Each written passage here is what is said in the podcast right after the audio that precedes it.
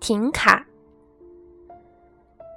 在科克斯布瑞街的尽头，有一处安静的老农场——麦克艾恩农场。农夫麦克艾恩有五只羊：米拉、梅达、妮娜、威达和婷卡。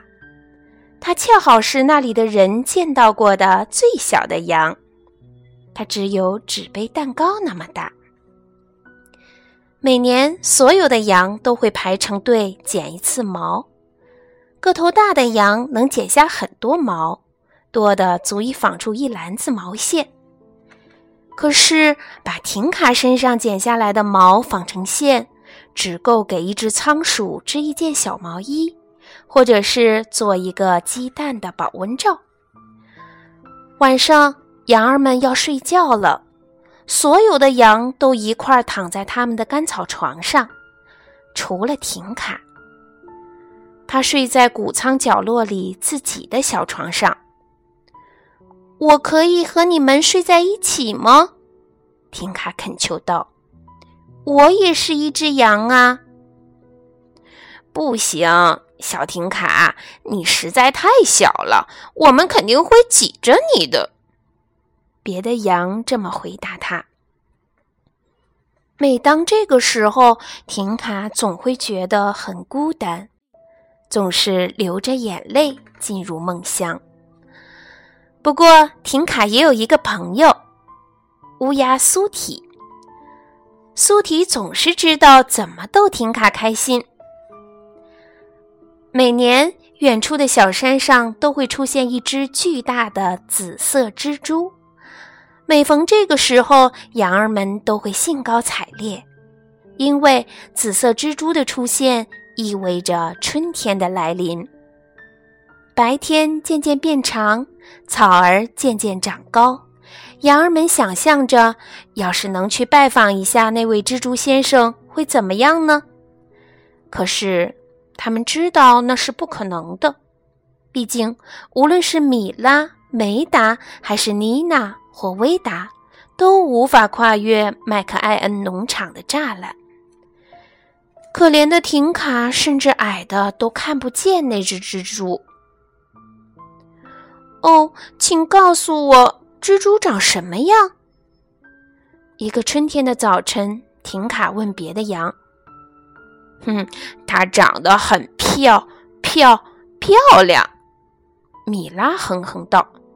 哦 而且巨大，大，大无比。维达呼哧呼哧地说：“ 哈哈，你太小了，根本看不见它，这太惨了。”梅达哼着鼻子说：“是啊，这太惨，惨，惨喽！你太小了。”当别的羊笑成一团的时候，妮娜也加入了进来。这有什么好笑的？婷卡站在一块鹅卵石上，踮着脚尖儿，小声嘀咕着。他使劲儿地伸长了脖子，也只能看见蜘蛛的一个小点儿。无论怎么努力，他都看不到更多的东西了。正在这时，苏提呼啦的一声降落下来。“哦，对不起，小羊。”他说。嘿，苏提，你从上面能看见那只紫色的蜘蛛吗？婷卡问。当然能了，朋友。苏提回答说：“当我在天上飞翔的时候，能看到方圆几万英里呢。”我希望我也能看见蜘蛛。婷卡无限向往地说：“或者去拜访一下它。”嗯，要是我能去拜访他的话，我会跑到他的跟前，告诉他他是全世界最引人注目的蜘蛛。婷卡叹了口气，又说：“哎，可惜我太小了，我甚至从来都没有跨过小鸡的笼子。”可怜的小羊，苏提说。他扇了扇自己的翅膀，又看了看自己的脚，哦，我猜我得自己去看看蜘蛛先生了。苏提终于把这话说出了口，然后他开始助跑，展翅飞向天空。嘿！停卡大喊一声，他想都没想就跳起身。为了能够到朋友，他尽可能跳得高一些。带上我吧，我这么小，你肯定能驮得动我的。嗯，如果你坚持的话，苏提说着就呼啦飞了回来，跳到我的背上来，小羊，抱紧了。向上，向上，再向上，两个朋友飞呀飞呀，直到飞得很高很高。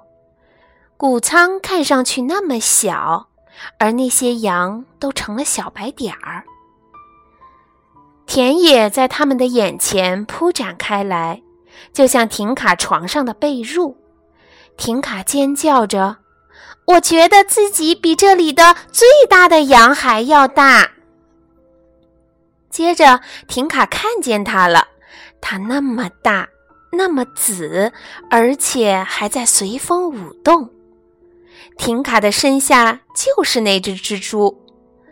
那些羊的话一点儿没错，它真是漂亮。可是它们飞得越近，它看上去就越不像一只巨大的蜘蛛了。它看上去更像是成千上万朵数也数不清的小花儿。苏提恰好降落在紫色花丛的中央。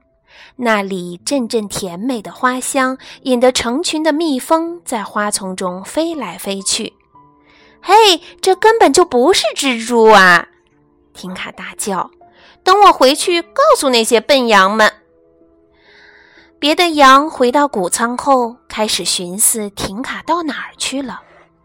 瞧，他的小床是空的。米拉惊讶地发现，他可能出出走啦。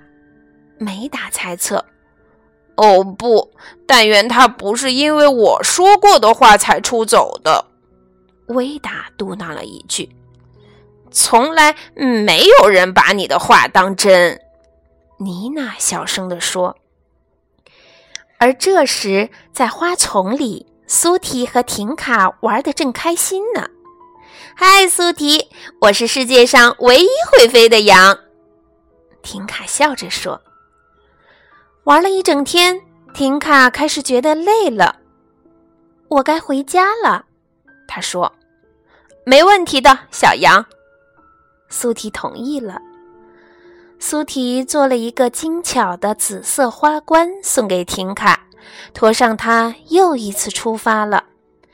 当他们飞过像被褥一样的田野时，婷卡意识到自己是多么的渴望回到那张舒适的小床上去呀。他们降落在谷仓旁边，婷卡感谢他最好的朋友带他经历了一次奇妙的旅行。然后他悄悄地钻进谷仓的门，踮着脚尖儿经过那些正在打瞌睡的羊的身旁。米拉第一个听见了轻微的脚步声，他低声问：“是你吗，婷卡？”“是我。”我刚拜访过紫色的蜘蛛回来，婷卡小声回答。他强忍住没有咯咯的笑出声来。紫色蜘蛛，四只大羊立刻都站了起来，兴奋地看着婷卡。你到底是怎么去那里的呀？它可怕吗？你干嘛不过来和我们睡在一块儿，然后把一切都告诉我们呢？我们会很小心，不会急着你的。可婷卡只是笑了笑，礼貌地说：“明早我都会告诉你们的。”然后他朝谷仓里那个自己的角落走去。他的小床又温暖又舒服，是天底下最好的。这里完全属于他自己。